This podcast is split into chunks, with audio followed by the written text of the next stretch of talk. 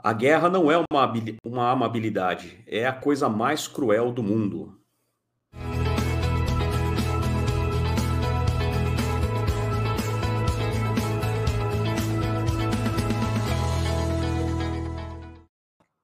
Bem-vindo ao Notas de Rodapé Podcast, seu podcast de literatura e gestão. Eu sou Neifer França Estou aqui com Flávio Oliveira. Flávio já deu aí a sua frase inicial. Flávio, o que falaremos hoje aí? Qual obra, qual clássico dos clássicos aí falaremos hoje? Olha, sem medo de errar, é a maior obra que a gente já trouxe aqui para o nosso canal, hein, Nifer? sem trocadilho nenhum, é uma obra de peso, né?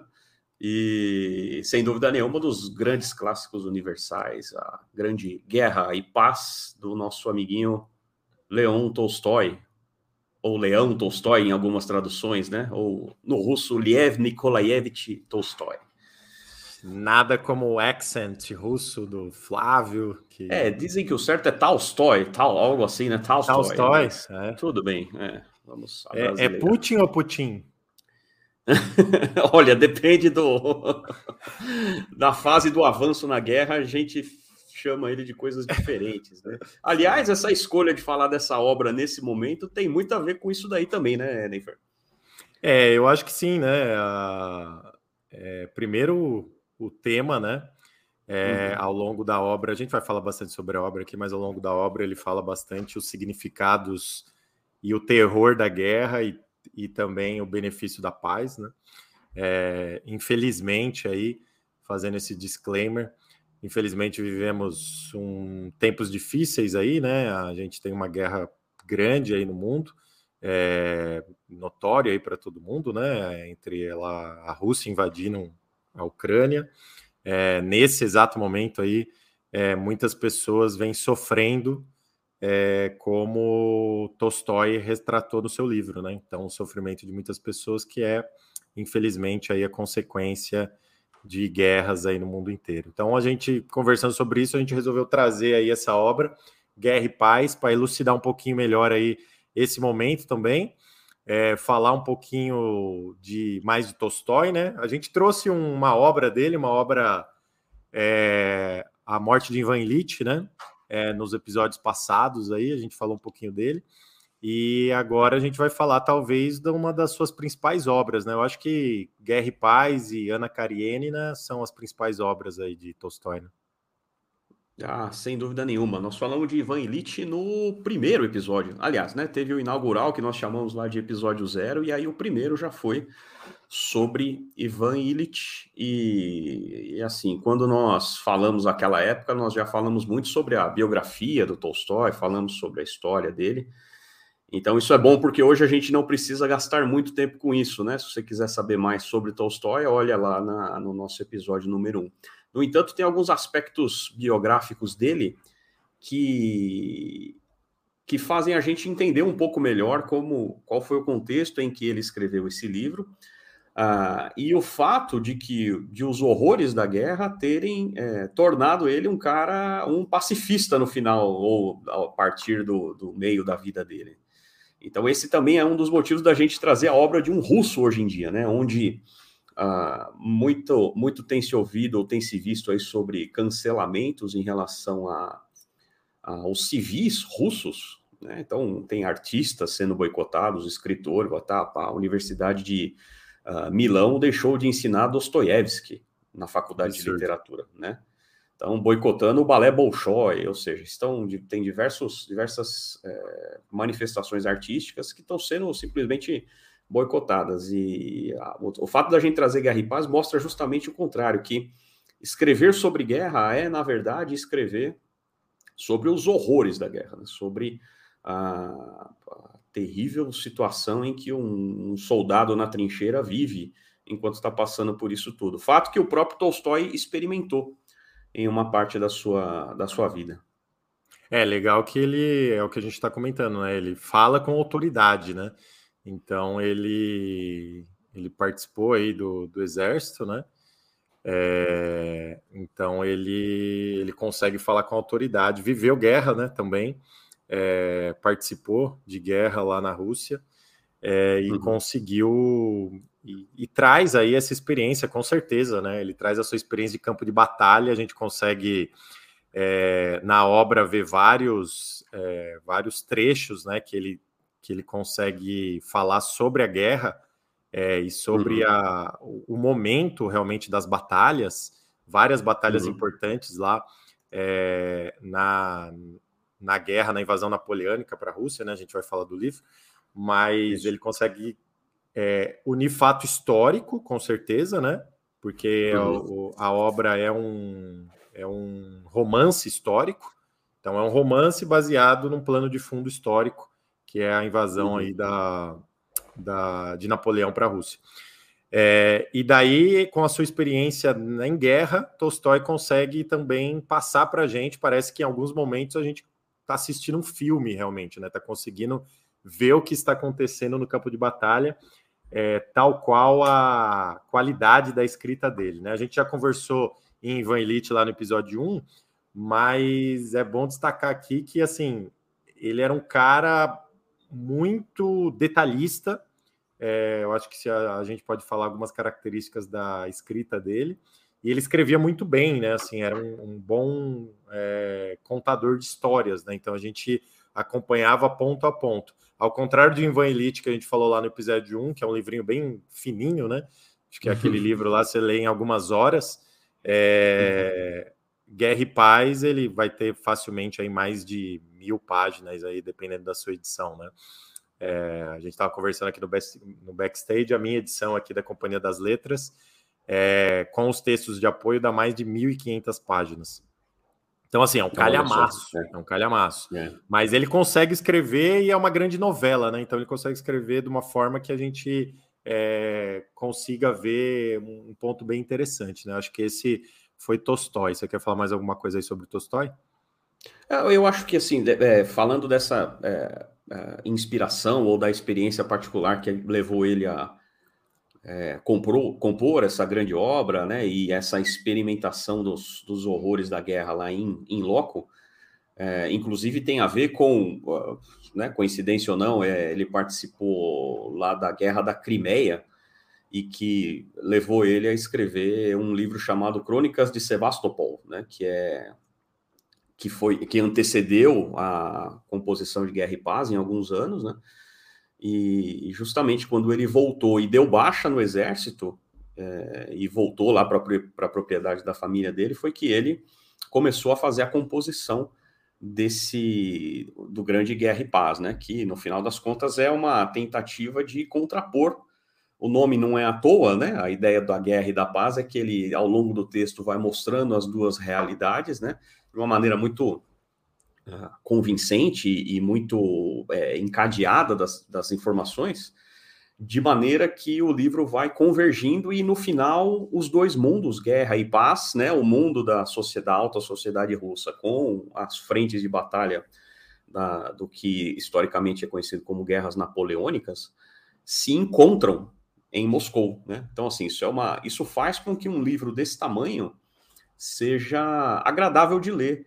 Ele causa muito, a minha visão, né? E, e aí um pouco de, do que, que eu experimentei quando lá atrás tinha tentei, ou tentei não, é, é a, enfrentei o livro pela primeira vez, né? É de que ele causa muito mais susto ou muito mais medo do que na realidade é, ele é. é é mais uma questão de julgar o livro pela capa, ou nesse caso, julgar o livro pela lombada, do que de fato seu conteúdo, né? Ah, o jeito que ele é escrito é, uma, é tão interessante que ao final de cada capítulo você quer saber o que vai acontecer no próximo, portanto é se torna, né? Ele usa o mesmo a mesma é, estratégia que a novela usa, né? A novela televisiva aí, que é, é um grande novelão, é um grande novelão, sem é, dúvida. Cenas dos próximos capítulos fazem você no dia seguinte parar para assistir. Então é mais ou menos a ideia é essa, né? Só que obviamente num nível absolutamente diferente, mas é, é e, não é e o que eu queria, né? O que eu queria falar de Tolstói também, Flávio, aqui para os nossos ouvintes, é, é assim, ele é um cara que viveu muitas experiências, né? E essas experiências são declaradas é, no livro dele. Então a gente já deu um exemplo que ele lutou na Guerra da Crimeia, lutou em outras batalhas e conseguiu viver essa experiência do exército, né? Ele também na sua via... primeira viagem para a Europa, ele foi a Paris e ele tem até um, um, caso específico, né? Ele foi a Paris e viu uma execução é, em praça pública, né? Que acontecia naquela uhum. época lá é, em, na França. E daí ele declarou numa carta enviada ao seu amigo é, ele escreveu: A verdade é que o Estado é uma conspiração desenhada não somente para explorar, mas acima de tudo para corromper seus cidadãos. De agora em diante, eu jamais servirei a governo algum e em todo lugar. E ele se declarava como um anarquista cristão. Olha que beleza. É, é, filosofias aí, talvez ideologias bem antagônicas, né? Ele era um cristão assim bem fanático, né? Ele, ele era um cara que pregou bastante aí o cristianismo e tal. É, e tem até um livro dele, né? Uma, memórias dele, confissões, né? Que ele fala sobre, sobre a, essa, esse arco, né? De desenvolvimento dele, de vida, um dos últimos é, livros dele. E, e, ele tem muita experiência para contar, né? E ele e era um cara que, claro, muito culto, né? é, atenção a muitas obras, atenção a muitos filósofos. Ele gostava muito de Vitor Hugo, por exemplo. Naquela época uhum. aí, a, é, a Rússia era muito influenciada pela França, né? Inclusive no Guerra e Paz fala bastante sobre isso. Então, o pessoal admirava Napoleão, por exemplo, né? É, uhum. achava muito interessante lá o que estava acontecendo na Revolução Francesa, que acabou influenciando toda a Europa. É, e ele foi se alimentando disso tudo. Então, e como ele era era um cara da aristocracia russa, ele conseguia ele conseguia descrever muito bem lá esse essa sociedade, né?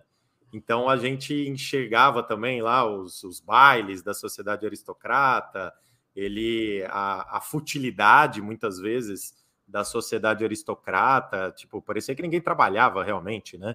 É, todo uhum, mundo só. Uhum. E ele conseguia descrever isso muito bem. Então ele vivia nesses dois polos. Era um cara também muito preocupado aí com a liberdade dos povos, né? É, dos servos da época. Ele escreve bastante sobre isso nas suas obras.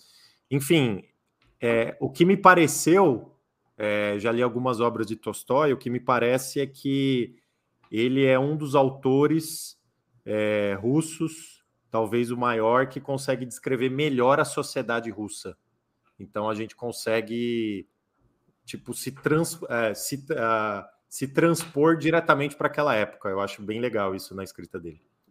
É, acho que assim essa capacidade descritiva é, é, é realmente muito, é uma característica muito, muito fácil de ver e, e que, e que serve, como você disse, para interpretar as coisas que aconteciam lá na época, naquele local. Então, é, é, realmente uma descrição muito, aparentemente, e como dizem, né, muito fiel. Obviamente, ele experimentou tudo isso, né? Ele é, é, era da alta sociedade, era foi do exército, né? Depois se rebelou, meio que, né? Se, como você narrou aí, ele fez ficou de mal, né? Do, do governo e do, do restante da aristocracia foi se re recolhendo, tinha projetos educacionais né, lá na Sim. propriedade da família dele.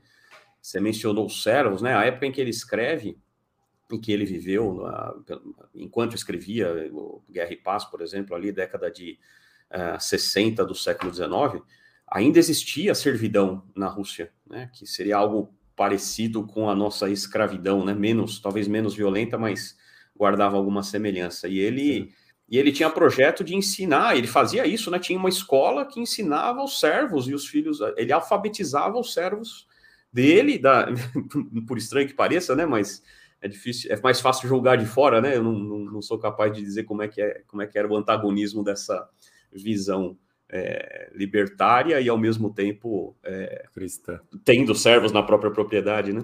Mas isso certamente fez dele uma figura muito muito interessante e assim, fazendo um contraponto ao, a, a capacidade dele de descrever as situações, as relações e tal, É, quando você compara com outro grande russo, Dostoiévski, por exemplo, ele, ele embora ele, te, ele usa mais da questão psicológica, né? Dostoiévski usa mais essa questão da tensão, do conflito interno, né? É um romance, né? São textos muito mais é, psicodélicos. Tensos, pois é, cara, exatamente, né? Exatamente. Então mexe mesmo, mais mesmo, com você, assim, né?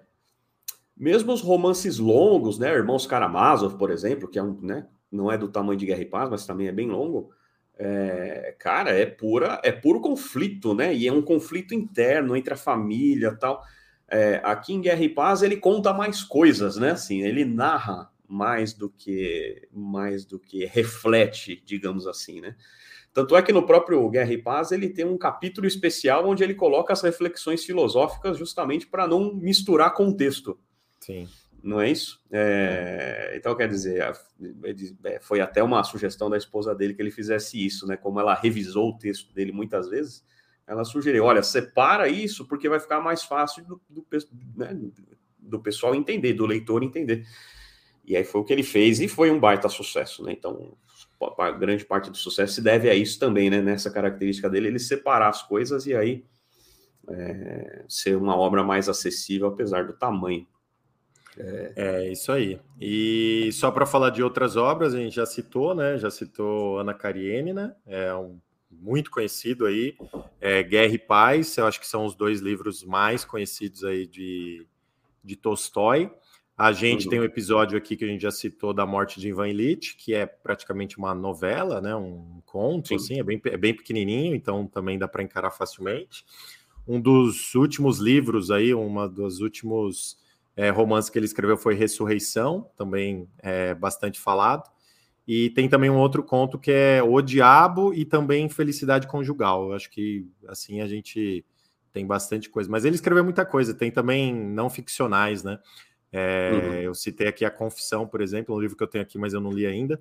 É, que uhum. daí ele, ele tenta colocar mais a filosofia dele, né? O que, que ele o que, que ele conseguiu implementar. Ele falava muito sobre religião, é, sobre cristianismo. É, então ele, ele colocava bastante dessa questão filosófica né, nessas obras não ficcionais. Mas, obviamente, ele é conhecidíssimo aí sobre a ficção e principalmente Guerra e Paz e Ana Karenina, sem dúvida nenhuma. Né? É isso aí. Bom, e, Flávio, por exemplo, ele, ele fala até. Não, então acho que a gente já vai entrar nessa, né? De falar sobre Isso, o texto, falar sobre o livro, acho que encadeia com, com o que você acabou de comentar é, dessa questão da classificação. É, ele, ele próprio não chamava Guerra e Paz de um romance, né? É, era um é, grande conflito para ele, né? É, então, que não é que ele dizia que o maior romance dele é Ana Karenina, né? Que veio depois e tal. É, mas é, é, seria algo como se Guerra e Paz fosse um tipo diferente, algo como uma epopeia, um épico, e, e, realmente talvez tenha essas características, né? A gente encaixa tudo como romance, mas pode, né? É discutível, é lógico, obviamente a gente não, não é especialista nisso, né? Mas quando você olha para as características desse livro e olha para outros grandes livros que vieram antes, né? Essa questão de você narrar uma saga, né? Se você olhar, por exemplo, para é, livros do norte da Europa, sagas é, nórdicas e tudo mais você enxerga essa estrutura, né? É uma estrutura longa, uma história longa que, né, que envolve diversas. É, é, envolve a questão de classe de alguma maneira, envolve famílias, envolve outros países, né? É uma complexidade maior do que um romance que está ali centrado na história, normalmente, de poucos personagens, né? Coisas que a gente não vê em Guerra e Paz, né? São os dezenas, aí, centenas de personagens com histórias emaranhadas. E então tá, essa classificação aí é discutível desse ponto de vista. É isso aí. Vamos fazer uma sinopse rápida aí sobre o livro, Flávio, o que, que o pessoal pode encontrar aí em Guerra e Paz. Depois a gente vai dar dicas aí de leitura, é, como que você consegue aproveitar um pouquinho melhor o livro, é, a gente vai falar da dificuldade, o Flávio já comentou, eu também acho que não, é um livro difícil de ler. Ah, o desafio aqui é o tamanho mesmo, né? Então, assim, é, não tem dificuldade interpretativa, coisa assim. é, mas eu acho que a dificuldade seria o tamanho. É um, um livro bem uhum. extenso mesmo. Vamos lá para é sinopse. Amedrontador, é. Ah, então vamos resumir um livro de 1.200 páginas em duas frases, né? Coisa tranquila de fazer. É, mas acho que dá para traçar de uma maneira muito, muito simples e realmente acho que a estrutura não é tão complexa assim. A narrativa é mais é, rica do que a, a, sinopse, né? Obviamente. Mas é algo do tipo: a ideia dele é narrar uh, essencialmente a, a, invasão de Napoleão à Rússia da época. É, sob o ponto de vista de alguns personagens, de algumas famílias é, da aristocracia russa.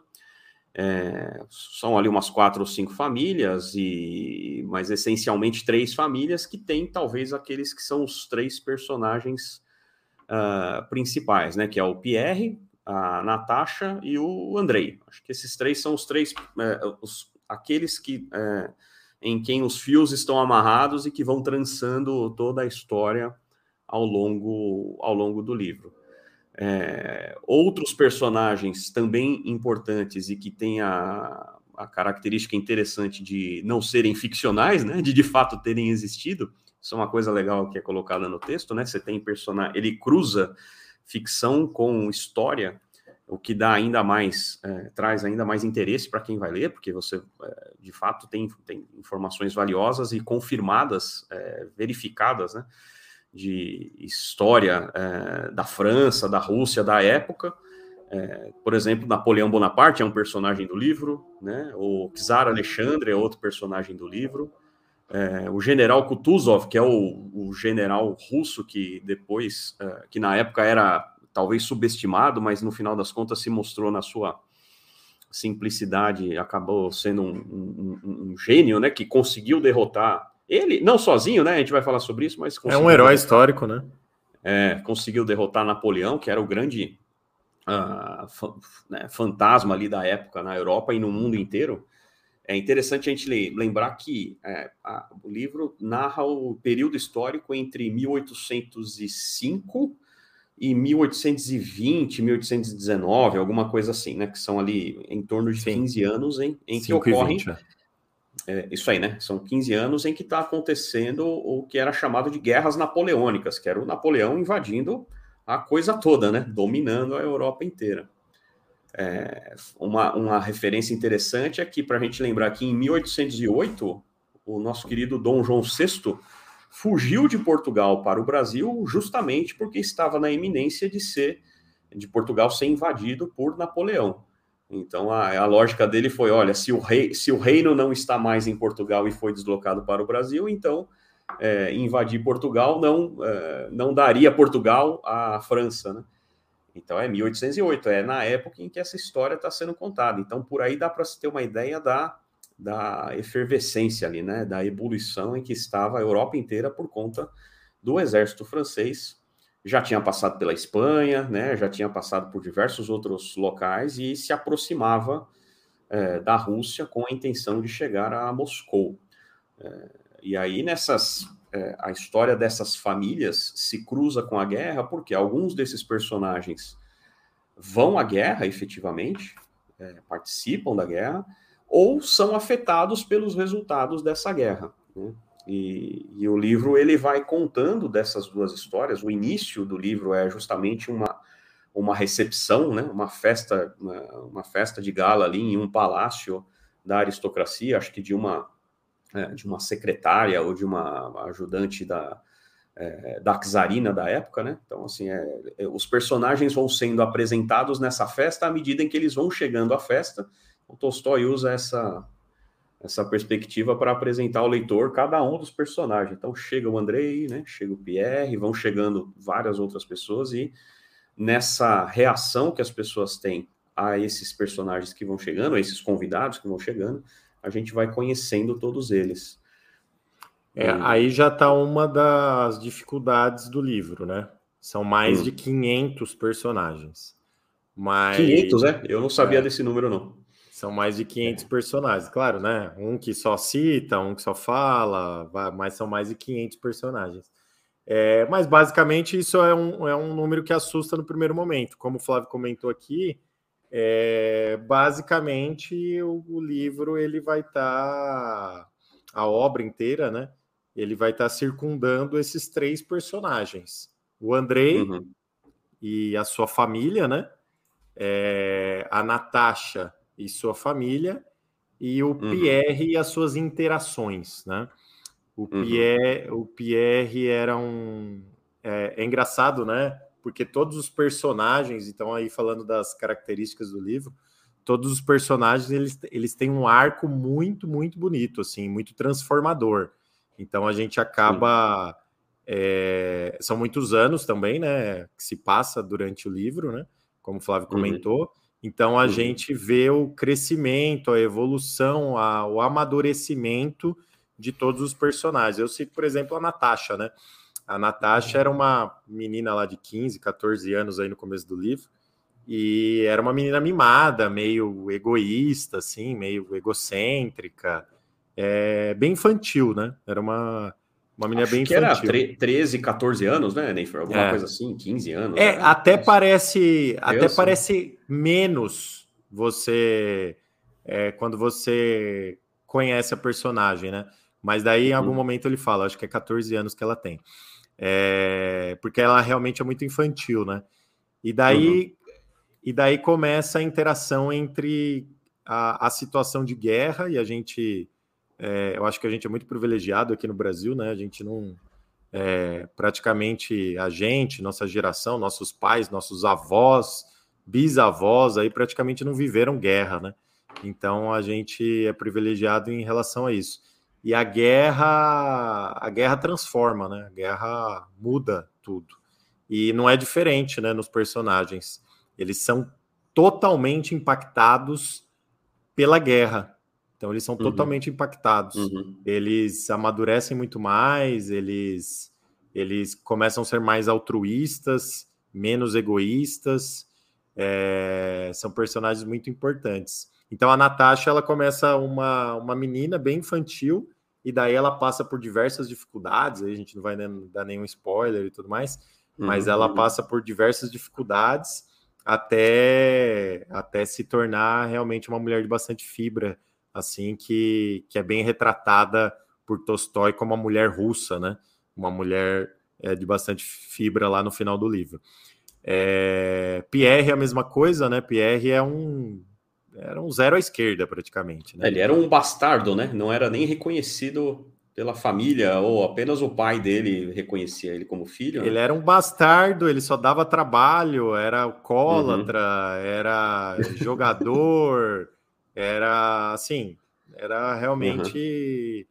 Era, era iludido né, por ideias da época, por exemplo, a Revolução Francesa, nos primeiros diálogos, né? Não sei se você lembra disso, Flávio nos primeiros uhum. diálogos dessa festa aí, desse, uhum. desse baile que tem, ele elogia bastante Napoleão, né? É, ele elogia bastante Napoleão. Ele é o único personagem desses três aí que encontra Napoleão Bonaparte, né? É muito, é muito interessante uhum, também verdade. essa parte. Uhum. É, e depois ele começa a entender que todas aquelas ideias, ideias de juventude, né? A ideia do, mudar o mundo, a ideia do antes de aquela ideia de antes de arrumar sua cama mudar o mundo, é, ele ele era esse cara assim. Depois ele começa a realmente perceber que que as coisas não funcionam dessa forma. E ele também tem um arco de uh, personagem muito muito bonito. Mas assim, meu personagem preferido, sem dúvida nenhuma, é o Andrei. É... Príncipe Andrei.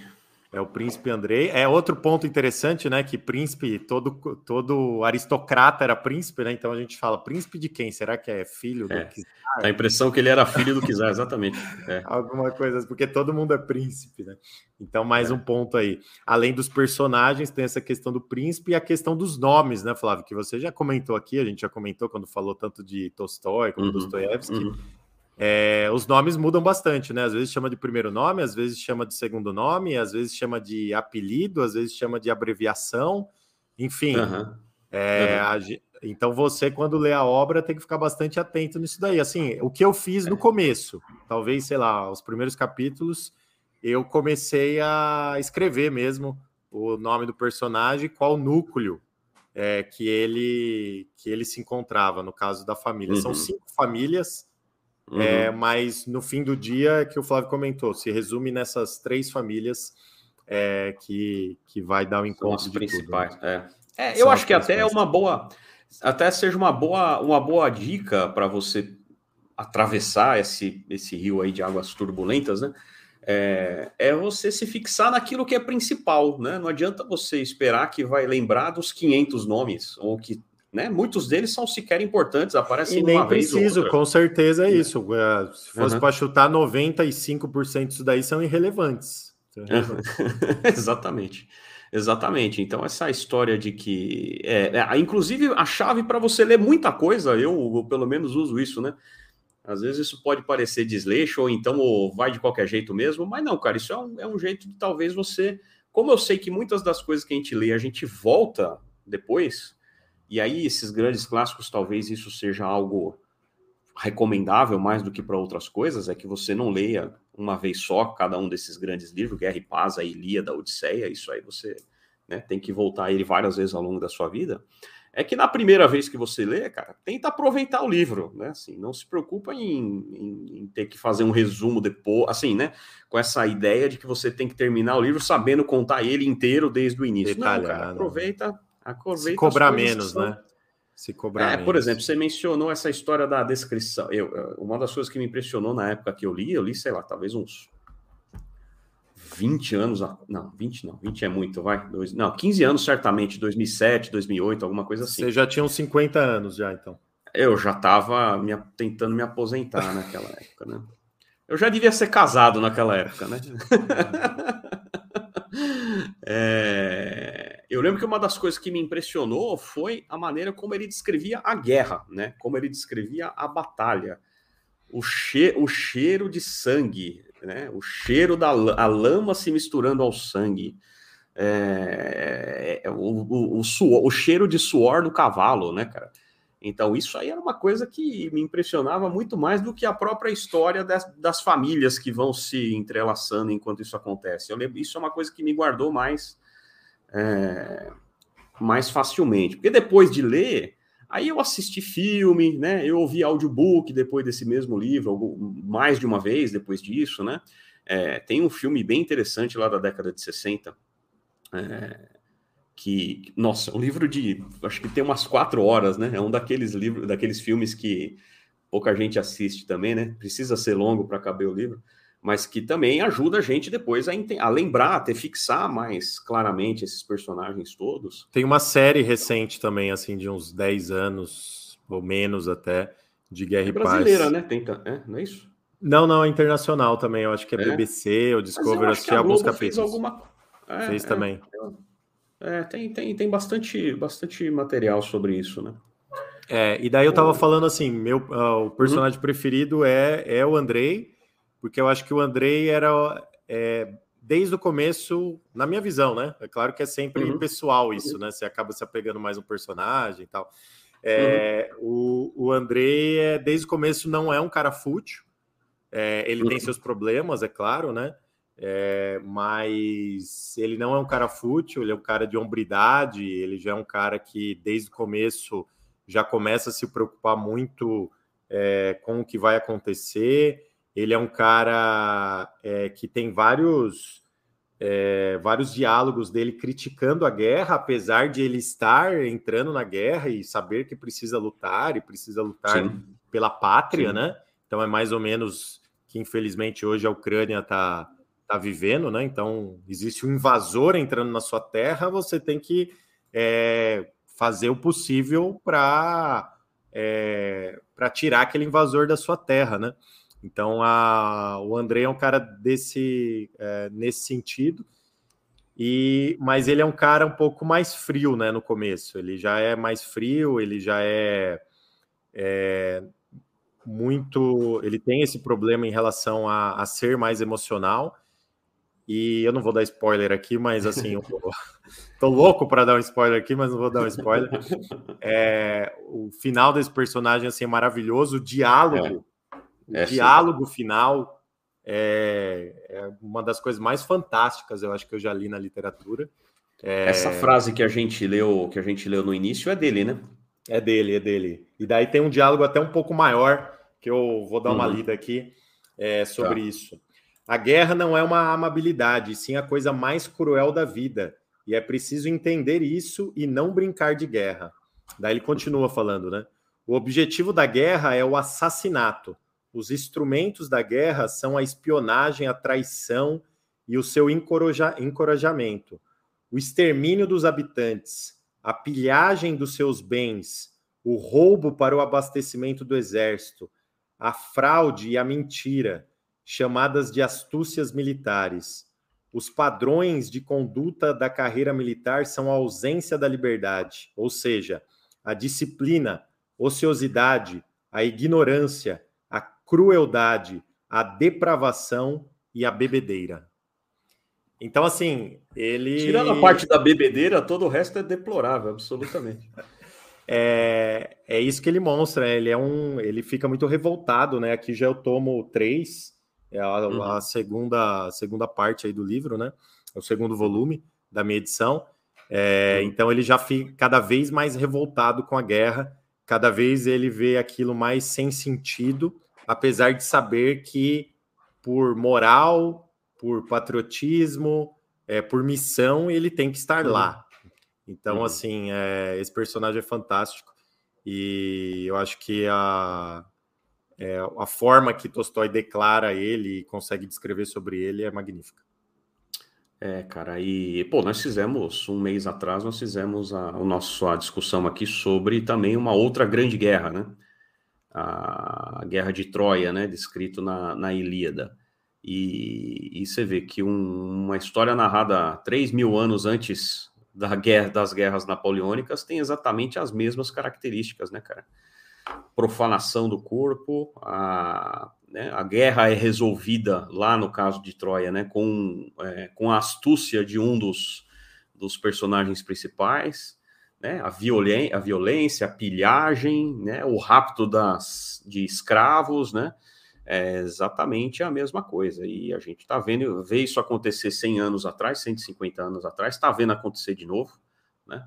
É, a, a, quem, numa, numa guerra como essa, como todas elas, né? O general que fica lá sentado atrás da mesa é quem ganha as medalhas, mas quem sofre, quem morre, quem ou é o soldado que está na linha de frente, ou é o civil que não tem nada a ver com a história. Então, Tolstói tentou retratar isso daí, né, cara? E, e, é interessante que ele usa a, a, questão histórica que, que ele vai narrando nesse pano. Então, ele cruza, né? Quando você mencionou ali, Pierre conheceu Napoleão. Napoleão existia, né? Pierre não. Então, é muito, muito genial essa ideia de que essa, essa, essa, ideia de cruzar as coisas. É como hoje a gente vê alguns filmes aí em que o cara pega desenho animado com personagem real, né? Space Jam, por exemplo, né? É, Bota verdade, lá Michael Jordan com perna longa. Então imagina uma coisa dessa, né? É, isso é maravilhoso, né? Por isso que eu acho que não é spoiler se a gente falar da parte histórica do livro. Ah, sim, sim, não, não da parte problema. histórica não. É, e eu acho que aí vai mais uma dica de leitura aí pro, pro Guerra e Paz, né?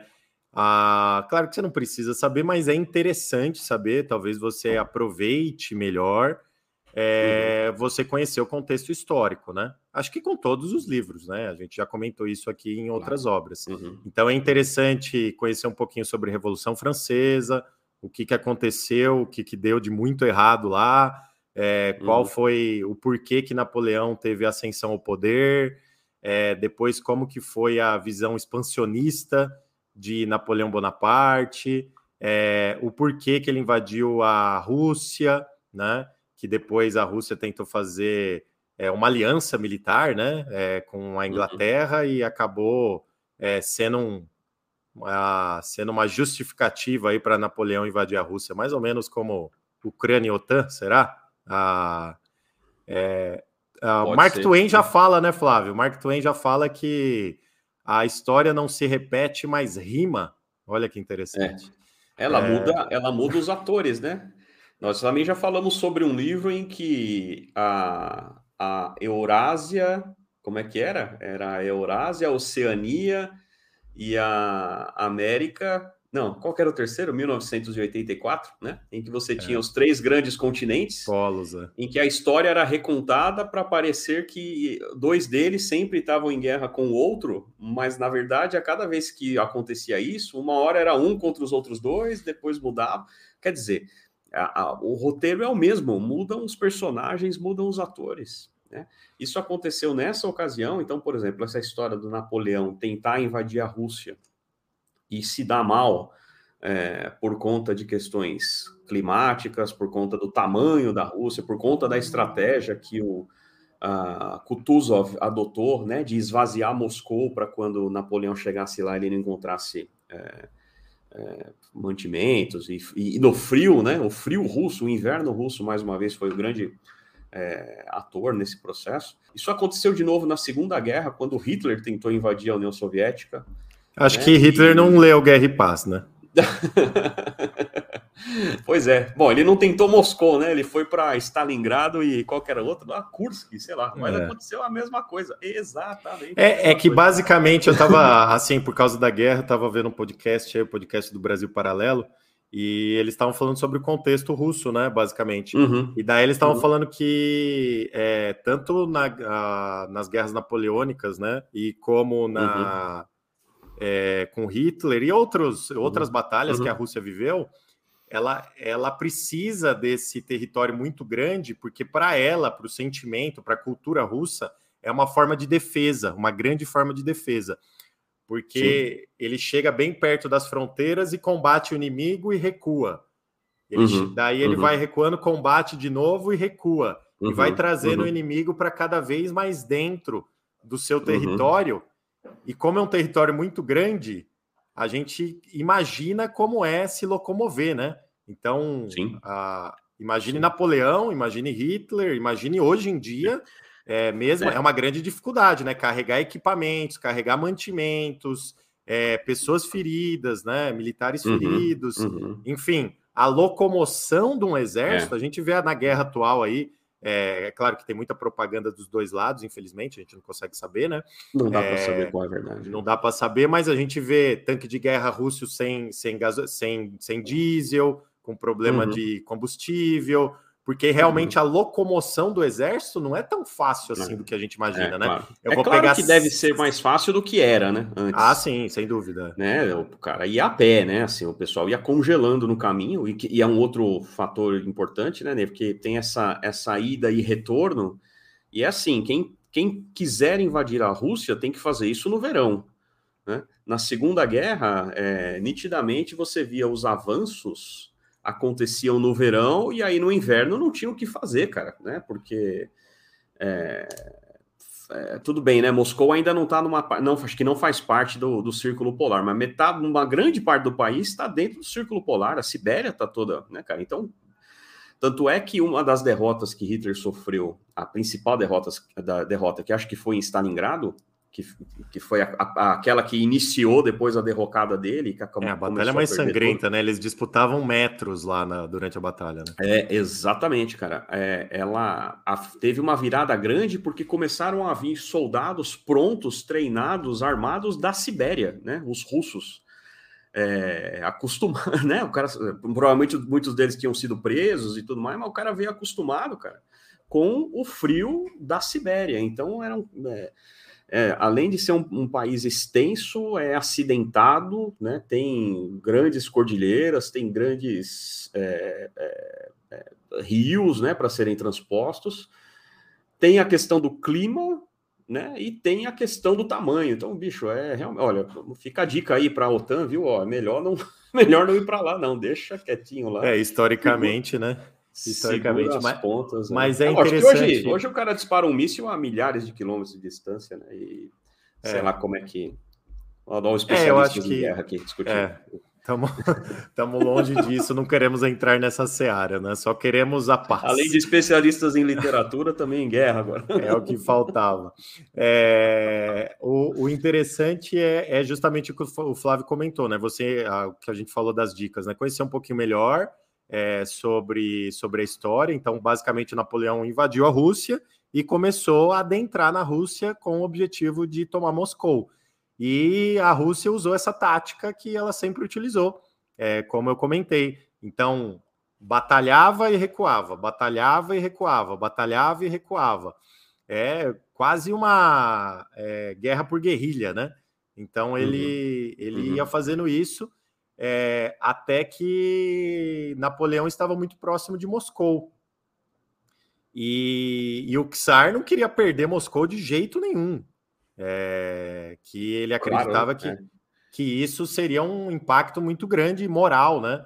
Mas o, o general não pensou duas vezes. Tirou todos os mantimentos de Moscou, recuou o exército, foi para a floresta, né? No caso. Tacou fogo na cidade tacou fogo na cidade. Quando Napoleão entra é, em Moscou, a cidade está praticamente deserta, pegando fogo, sem mantimento nenhum, e ele olha para trás, o caminho de volta é bem longo, né? Então, no aí. Inverno, né? E aí ele pega o inverno, justamente a temperatura caindo, né? É. Aí já estava a derrota, praticamente. Alguns historiadores falam que é, foi dizimado mais de 90% do exército francês, né? É, ele voltou aí para voltou aí para a França basicamente com alguns batedores assim, né? Porque e ele acompanhando, claro, né? Napoleão é muito interessante também mais uma dica aí biografia de Napoleão e tudo mais. É, e ele acompanhando as batalhas, é, acompanhando a frente da guerra, né? Mas é, é justamente isso. Eu acho que o histórico é justamente isso. Então ele vai ter que recuar e pela é, pelo WO, acaba que a Rússia ganha a guerra, né? Praticamente. É, é e eu lembro desse, desse, desse, dessa, narra, dessa narrativa, né? Que era justamente isso. Então ele chegou, encontrou a cidade, já foi um baita de um caminho longo para chegar até Moscou, chegou lá, não tinha, né? Não tinha mantimento, não tinha o que pilhar, então também os soldados que normalmente são motivados pela, pelos espólios da guerra, né? Assim, ele, eles vão catando o que vão desde Troia conseguir Exatamente, né? Não tinha nem isso para entregar, então, ah, vamos voltar. Forrest Gump, né? Vamos voltar. Não, e, e é... eu não sei se você lembra, tinha um ponto interessante que Tolstói declara, e também isso é história. Hum. É, hum. É, Napoleão era muito arrogante, obviamente, né? Assim, pela quantidade de vitórias que ele teve, eu acho que isso acontece muito com o ser humano, né? Acaba ficando Sim. muito arrogante. E ele fica perplexo que a população saiu de Moscou. Ele falou: como que eles não querem ser é, receber é. a gente? Né? É, é. É, tem um diálogo mais ou menos nesse sentido, né? É, que ele fala, ele fica indignado, né? Como as mulheres não querem ver os franceses, né? Por que, que elas têm uhum. medo da gente? Então ele fica indignado pela arrogância é, tamanha. Mas Tolstói, na verdade, ele é um grande crítico né, de guerra, então por isso que ele escreveu Guerra e Paz. Primeiro, ele, ele começa criticando muitos historiadores, por isso que ele escreveu o livro. É, ele acha que falta sentimento descrevendo os fatos históricos. Ele conta isso aqui é, nesse uhum. capítulo que o Flávio comentou de ele filosofar aí sobre, sobre uhum. guerra, sobre paz. É, uhum. E também ele é grande crítico de que as figuras principais são a, as decisoras de uma guerra, né? É, então nem o general russo e nem o e muito menos é, o Napoleão, Napoleão. É, ele, ele desmistifica, né? Tolstói tenta desmistificar essas figuras grandiosas. É, é. Inclusive, tem várias partes que ele, que ele cita que Napoleão vai lá, dá as ordens e entra na sua tenda e os soldados fazem tudo diferente do que Napoleão falou, né? É, e é. conseguem ganhar a batalha, por exemplo. Né? Então, Tolstói é um grande crítico. A, a obra é uma crítica à guerra obviamente, uhum. por tudo que a gente falou. Uhum. É uma crítica à história, aos historiadores, que ele critica bastante, e é uma crítica de a gente admirar essas figuras históricas, achando é. que elas resolveram tudo no mundo. É, e, na verdade, ele é. cita que são as circunstâncias que acabam resolvendo as coisas, né? É, é essa, essa idolatria, né? Ele, ele tenta justamente tirar o protagonismo dos grandes dos grandes generais e dos grandes, né? Tem até uma tem um, um trecho aqui que eu separei, né? Que ele fala assim, ó, é, um bom militar nem precisa ser gênio, nem ter qualidades especiais. Pelo contrário, deve ser desprovido do que há de melhor e de mais elevado no homem: o amor, a poesia, a ternura, a dúvida filosófica, que é filha da experiência, né?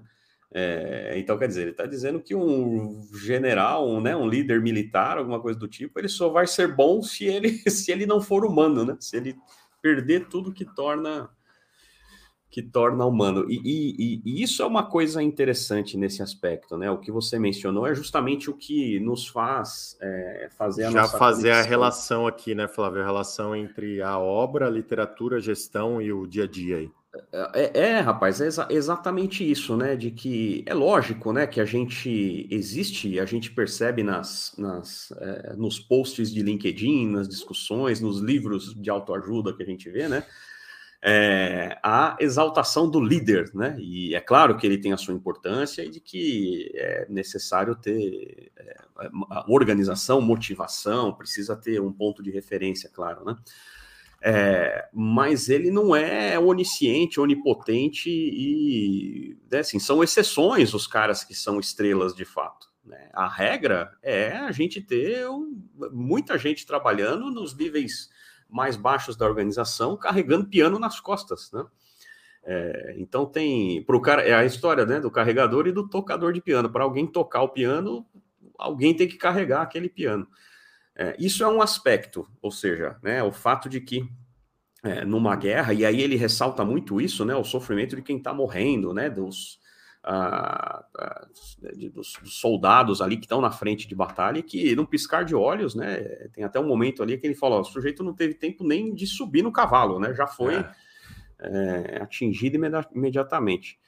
Uh, esse é um aspecto importante, né? Essa, essa questão da, da desvalorização da, da, da massa toda que faz parte de uma organização ou que faz parte de um exército aí na, na alegoria, né?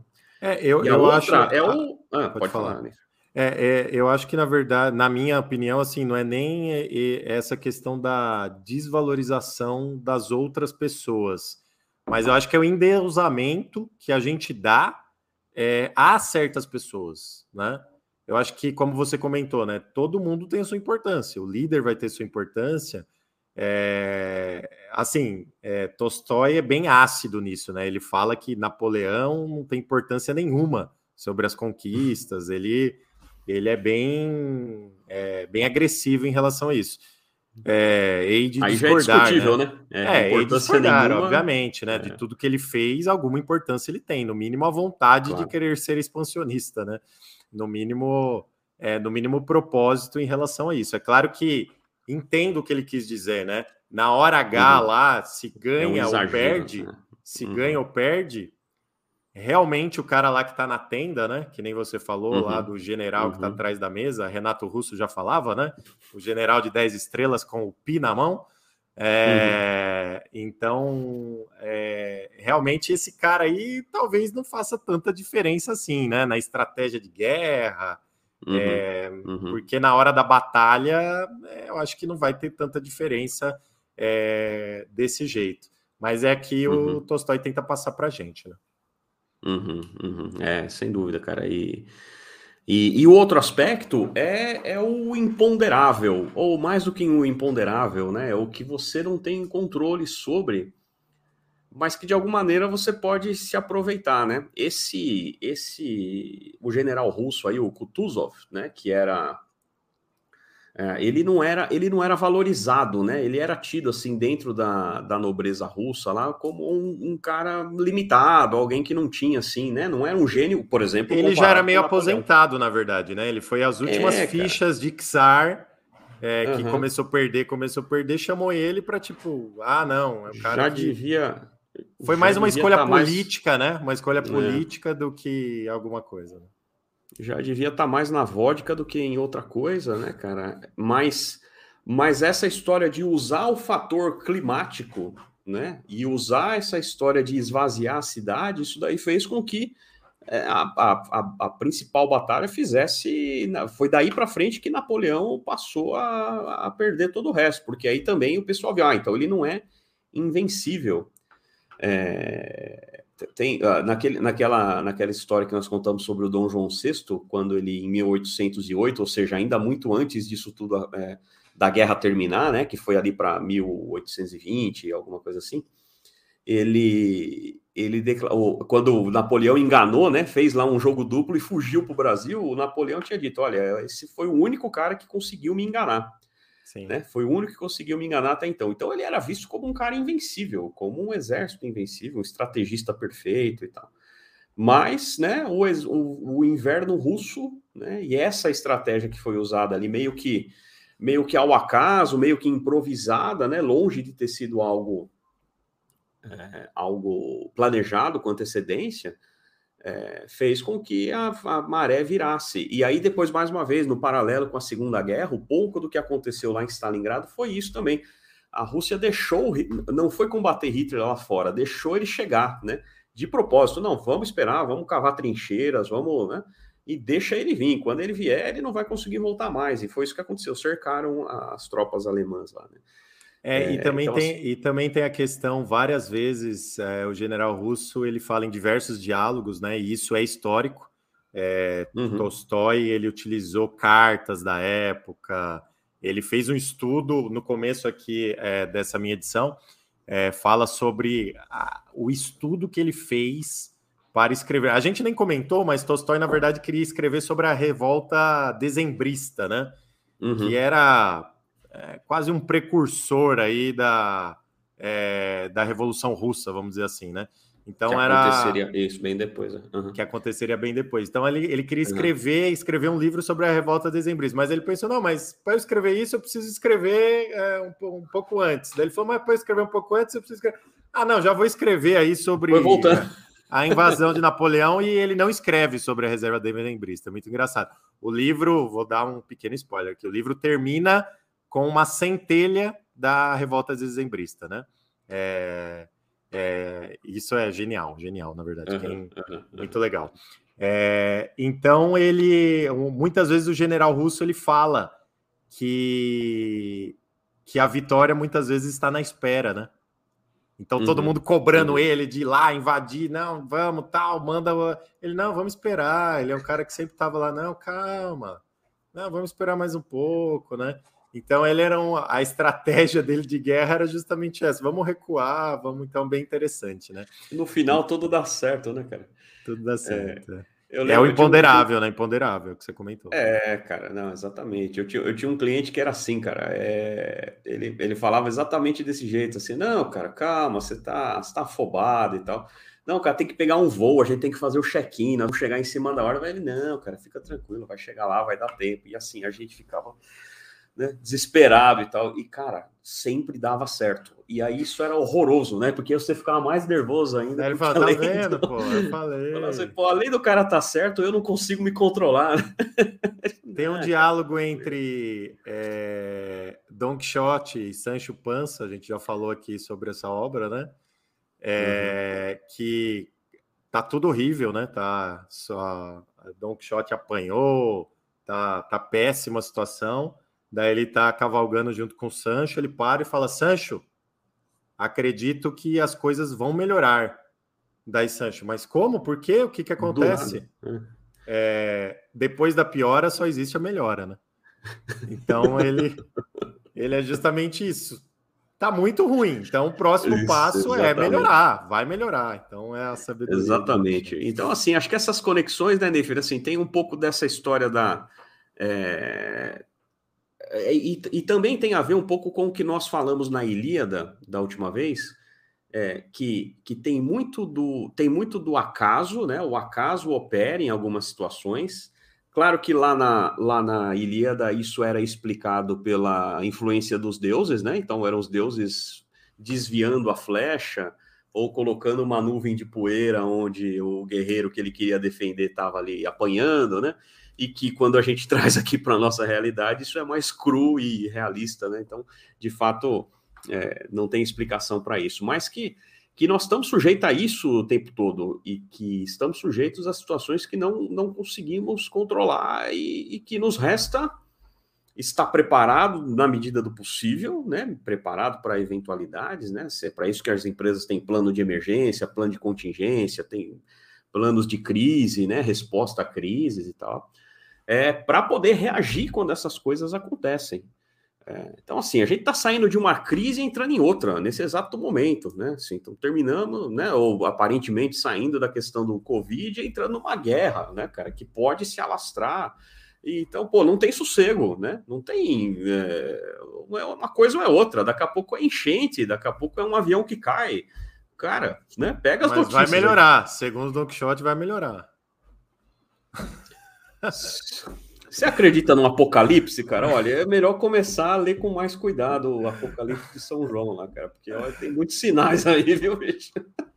Não, fazer, fazendo um agnóstico cristão, quem diria? Olha o que a guerra faz. É o único, é o único livro que eu acredito do, ah, da Bíblia, é esse aí, é o, o Apocalipse. É, Não, é, é, é aquele parte. negócio, eu nunca vi agnóstico na guerra, na UTI e no avião caindo. É. E no avião caindo, é. Eu ainda não tive nenhuma dessas três, dessas três experiências, né? Por isso não vou dizer que não muda de ideia. Maravilha, maravilha. Pessoal, a gente, ó, eu já queria mostrar para vocês aqui, para quem está no YouTube, tá? A minha edição Bom. de Guerra e Paz é, que é a edição Boa. da Companhia das Letras. Recomendo muito essa edição. Eu pesquisei bastante para comprar uma edição é, de Guerra e Paz e cheguei na conclusão que essa era a melhor que tinha disponível na época, acho que inclusive uhum. agora. É, textos de apoio e textos pós-obra, quer dizer, isso me ajuda muito a, a não precisar buscar outras referências para estudar no pós-obra, né? Então, aqui esse livro, só o uhum. que eu uhum. li depois já me ajudou bastante. Claro que depois via outros vídeos e tal, mas é magnífico, assim. Então tem, tem muita coisa boa aqui. Tem lista de personagens, aquilo que a gente falou, não, para você ficar meio. Ah, é, não ficar uhum. tão perdido, tem a lista dos personagens. E a, a, o que a gente fala também é leia, né? Leia Guerra e Paz, não se preocupe com a dificuldade, a única dificuldade realmente é, é o calhamaço, né? É tempo. É o calhamaço. Né? É. É o calhamaço. É, mas então, eu, eu te comentei, né, que eu li muitos anos atrás, e, e, é engraçado porque a versão que eu tinha, nem tenho mais o livro, né? Foi, foi para frente aí para os sebos da vida. É, eram, é, foi o que permitiu que eu lesse. Era uma época que eu viajava muito, e, pô, é difícil você levar um livrão Sim. pesado na viagem e tal. Então, o que, que a gente, o que, que a gente fazia? É, é, a gente, eu consegui um que era em três volumes. Era em três ah, volumes. legal, é. Legal. Então, isso facilitou a manuseabilidade da coisa, né? E eu lembro de ler no avião, assim, eu lembro claramente de um voo fazendo lá no, no Rio Grande do Sul, assim, é interessante que isso vai marcando, né? Vai criando memórias na gente, né? E, e assim, e, e, eu lembro que antes de começar a ler, era meio que essa imagem que você falou, putz, é o maior livro do mundo, né, cara? É um livro impossível de ler. É, e eu, quando encarei, encarei sob essa perspectiva, cara, é o meu, é a minha baleia branca, né? Assim, é o, eu, eu, tenho que ler, né? Tem que ler. Quando você passa por isso, você conclui que não é tão ruim quanto parece, né? Longe disso, pelo contrário, acho que tem livros menores muito mais difíceis de, de ler do que ele, né? Com certeza. É... Ele tem não tem uma dificuldade, ele não tem uma dificuldade de leitura. A única dificuldade não, realmente não é que ele é longo. Ele não tem. É, não, por exemplo, a gente falou, é próprio... um novelão, né? Do próprio Tolstói, eu acho que Ana Karenina é, é, é, um pouco mais curto e é mais complexo do que o próprio Guerra e Paz de ler. Você pega os livros do James Joyce, né? Você pega livros do, do Gabriel Garcia Marques, né? Ou seja, a gente falou aqui de você... Grande Sertão Veredas, né? Você progride muito menos na leitura, né? Sim. Você tem que ler duas vezes a mesma cor, a mesma página para você, né? Então assim, são coisas que são mais é, tem um desafio intelectual maior. Eu não acho que Guerra e Paz seja um desafio intelectual. De fato, é, é você encarar, é perder o medo do, do início, né? É, a, é e tem uma constância assim, da... de leitura, né? Vou encarar para ler, vou, vou, vou ler. Eu acabei de ler sob sua recomendação lá a Revolta de Atlas, né? Um dia vamos falar sobre ele aqui. É, é do mesmo tamanho, né, cara? A versão que eu tinha é. ali, acho que era 1.200, 1.300 páginas. Assim. Né? Sim, é, é e não é, não é difícil de ler, né? Assim, é realmente, claro, né? Assim, leva mais tempo do que outros, mas é, você encara. Então, o, a, depois, que, depois de ler esse, aí descobri, por exemplo, que tem lá o, o Em Busca do Tempo Perdido. São sete livros, cada um deles com mais de 500 partes. Se somar tudo, dá 4 mil, né? E tem o grande, né? Assim, que aí é o maior de todos mesmo, acho que não tem maior do que isso, que é a Comédia Humana do Balzac, que são 88 livros, né?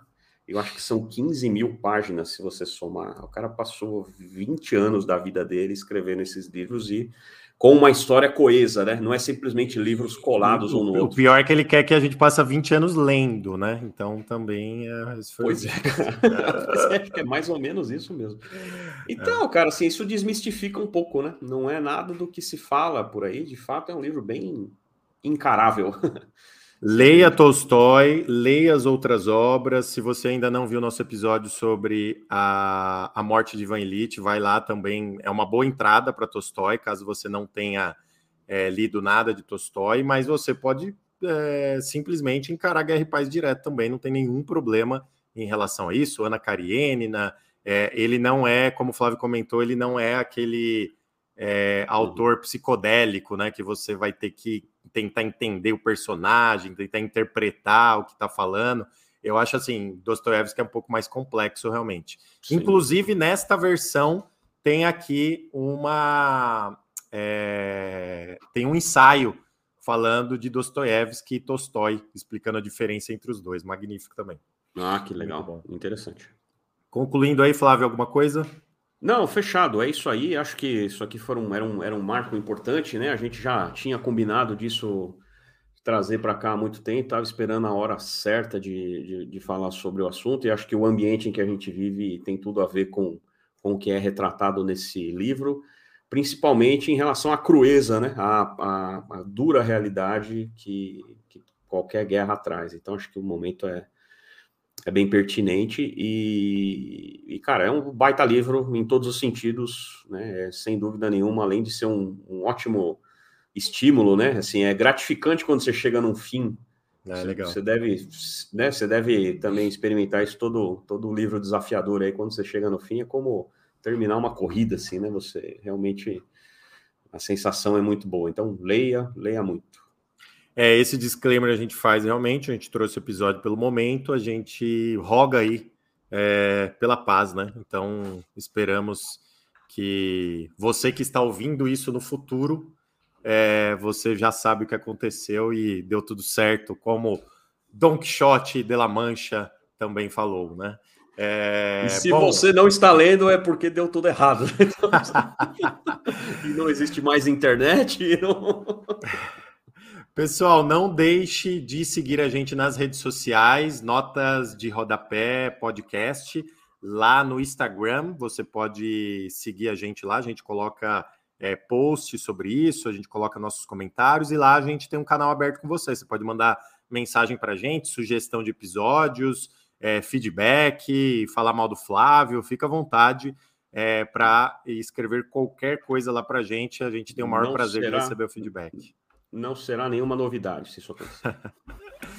é, e também aqui, oh. se você está assistindo a gente no YouTube, é, não deixe de curtir o vídeo aqui, dar um joinha, assim você ajuda que esse vídeo vai para outras pessoas, ajuda o algoritmo do YouTube aqui é, transmitir o nosso conteúdo para outras pessoas. A gente, como a gente sempre fala, é, a gente faz isso de uma forma é, voluntária, né?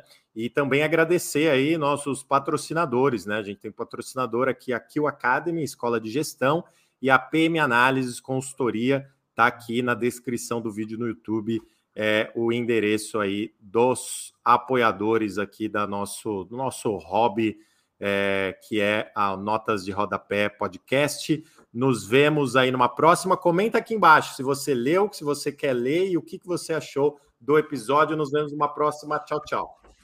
Tchau!